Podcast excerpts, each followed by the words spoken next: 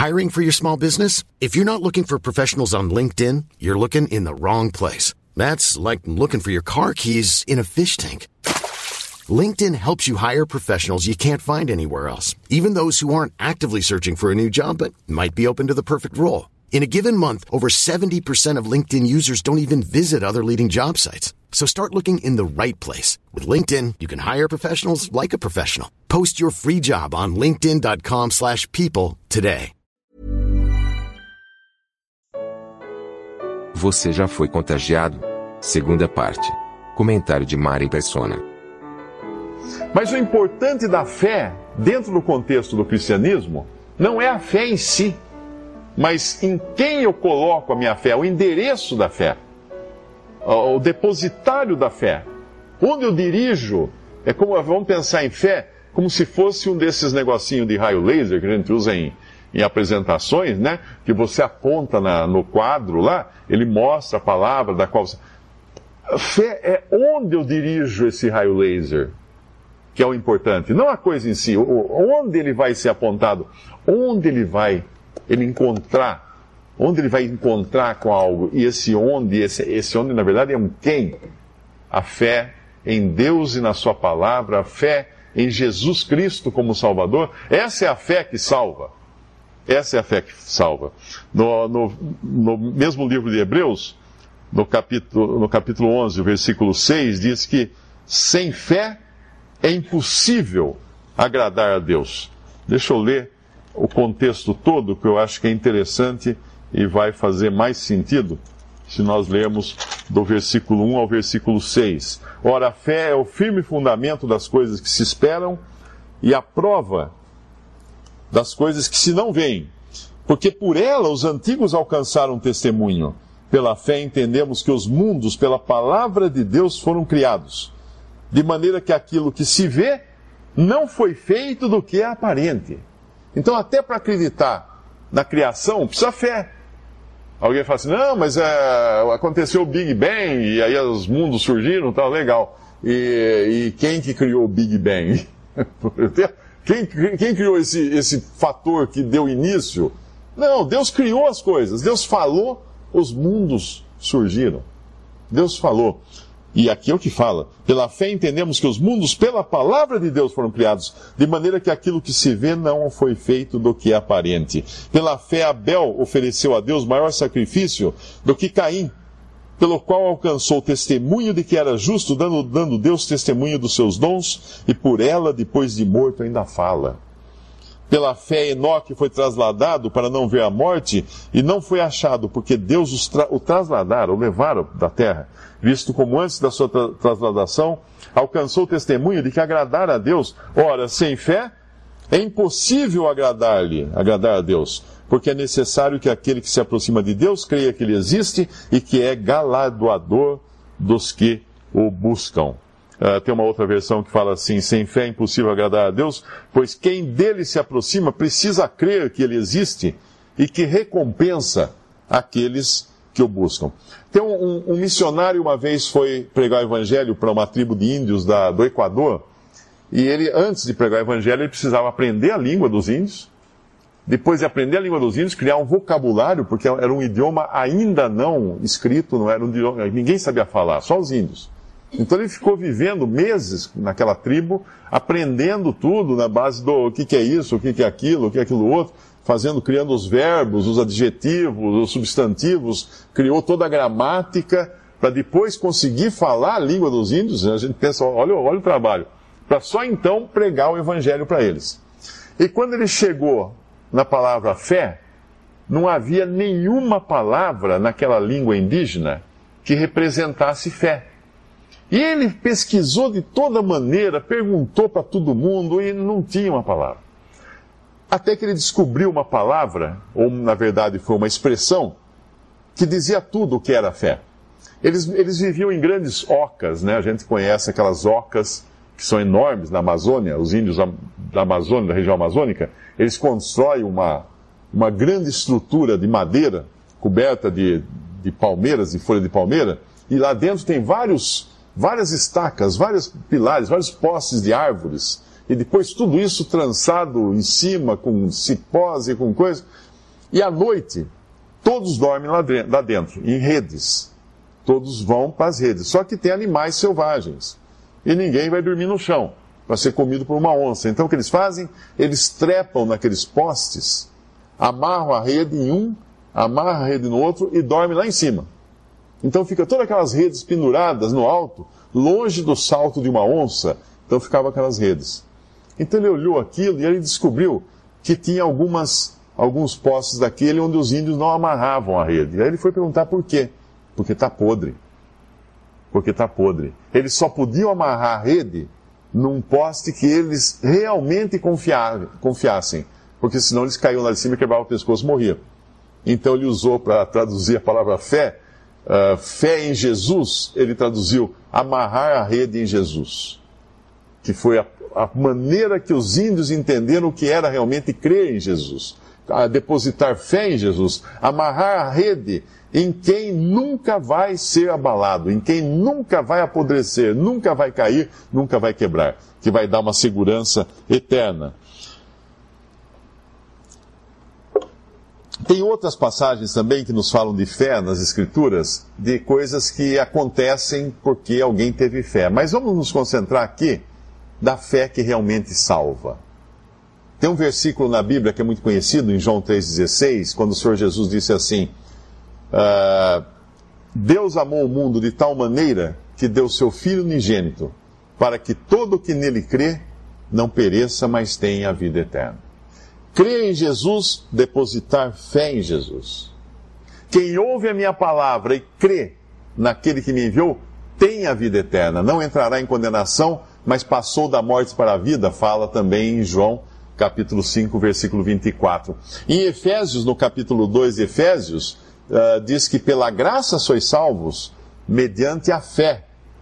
E isso não vem de vós, não de obras, para que ninguém se glorie porque somos feituras dele, feitura dele, de Deus, criados em Cristo Jesus para as boas obras que ele de antemão preparou para que andássemos nelas. Então, pela fé, pela graça sois salvos mediante a fé. Então, a importância desse, dessa palavrinha que tem na nossa língua tem duas letrinhas, F-E, só. Mas a sua eternidade vai depender dessa palavrinha, dessa palavrinha.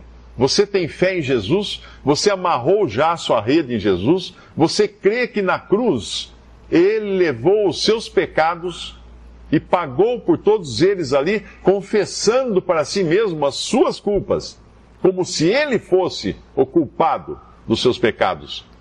E ele assim pode lhe dar a salvação. Porque todo ser humano nasce pecador, nasce culpado nasce afastado de Deus, nasce separado de Deus. E Deus é justo, Deus é um juiz justo, ele precisa condenar o pecador, mas ele não quer condenar, ele quer salvar. E aí entra uma outra, um outro atributo de Deus que é a graça.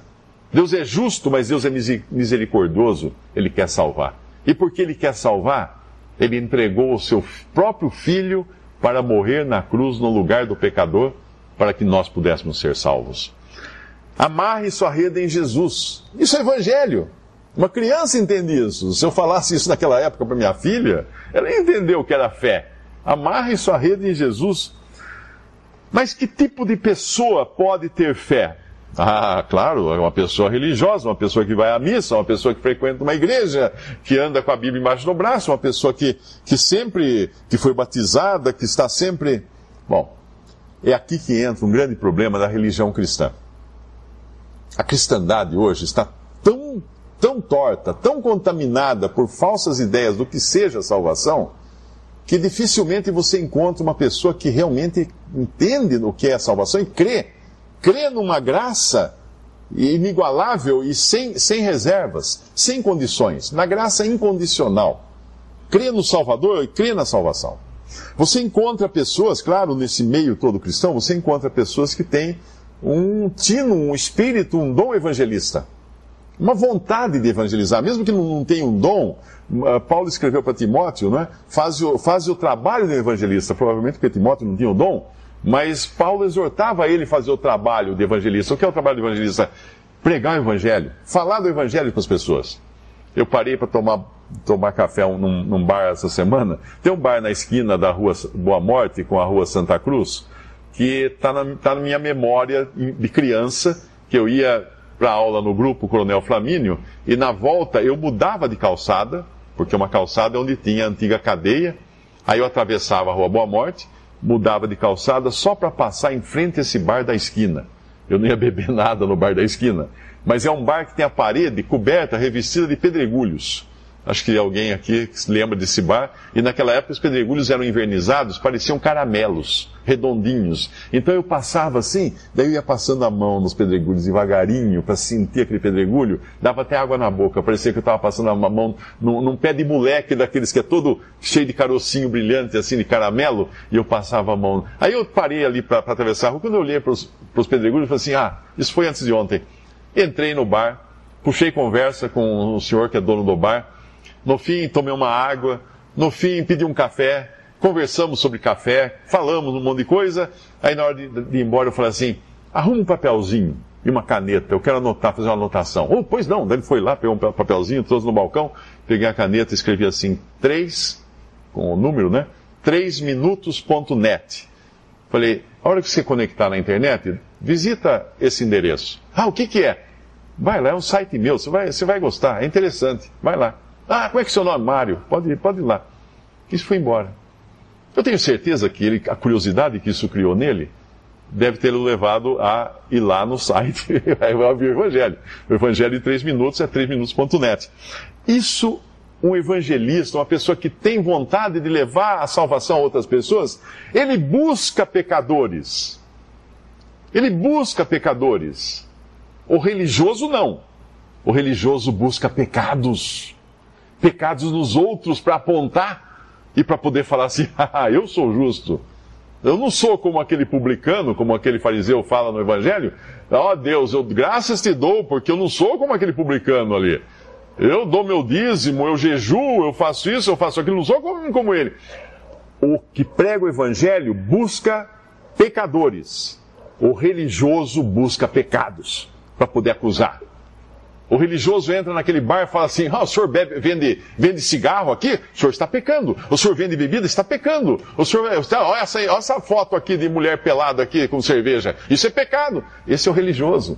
Ele não está interessado em encontrar pecadores para apresentar salvação pela fé em Cristo. Ele está interessado em, em, procurar pecados, porque quando ele encontra pessoas mais pecadoras que ele próprio, ele se sente bem, ele se sente tão bom, tão justo, tão santo. Isso não é pregar o Evangelho. E uma das histórias mais lindas que nós encontramos na Bíblia, do espírito de fé e de graça, e de, de, de, contágio desse vírus benigno, que é a salvação pela fé em, em Cristo Jesus, é a história de Ruth. nome da minha mãe, minha mãe chamava-se Ruth, é a história de Ruth. A história de Ruth é belíssima, é um livro pequenininho que tem na Bíblia. Ruth, ela nem era israelita, ela nem era hebreia. Como é que, que ela está fazendo na Bíblia? Cheio de judeu lá e tem Ruth. Ela não era. Ela não era, ela não era. Ela era de um povo amaldiçoado por Deus. Ela era de um povo pagão. Ela era de um povo que Deus não queria, não queria que tivesse nem contato com esse povo. Quando os israelitas eh, passaram pela terra de, de, de Moabe, os, os homens de Israel uh, fornicaram, tiveram relações sexuais com as mulheres moabitas e Deus matou 24 mil pessoas, 24 mil homens, por essa, porque eles fornicaram com as mulheres e depois foram adorar seus deuses, os deuses de, pagãos de, dos moabitas, e Deus castigou esse povo, que era um povo privilegiado, tinha responsabilidade. E essa é uma mulher que está na Bíblia. Ela está na Bíblia, o, livro com o nome dela, essa mulher, mas peraí, um povo assim, como é que ela pode estar ali? Isso é graça. Isso é graça, isso é misericórdia. Esse é o Deus do Evangelho. Esse é o Deus que perdoa pecados. Esse é o Deus que salva. Visite respondi.com.br. Visite também 3minutos.net.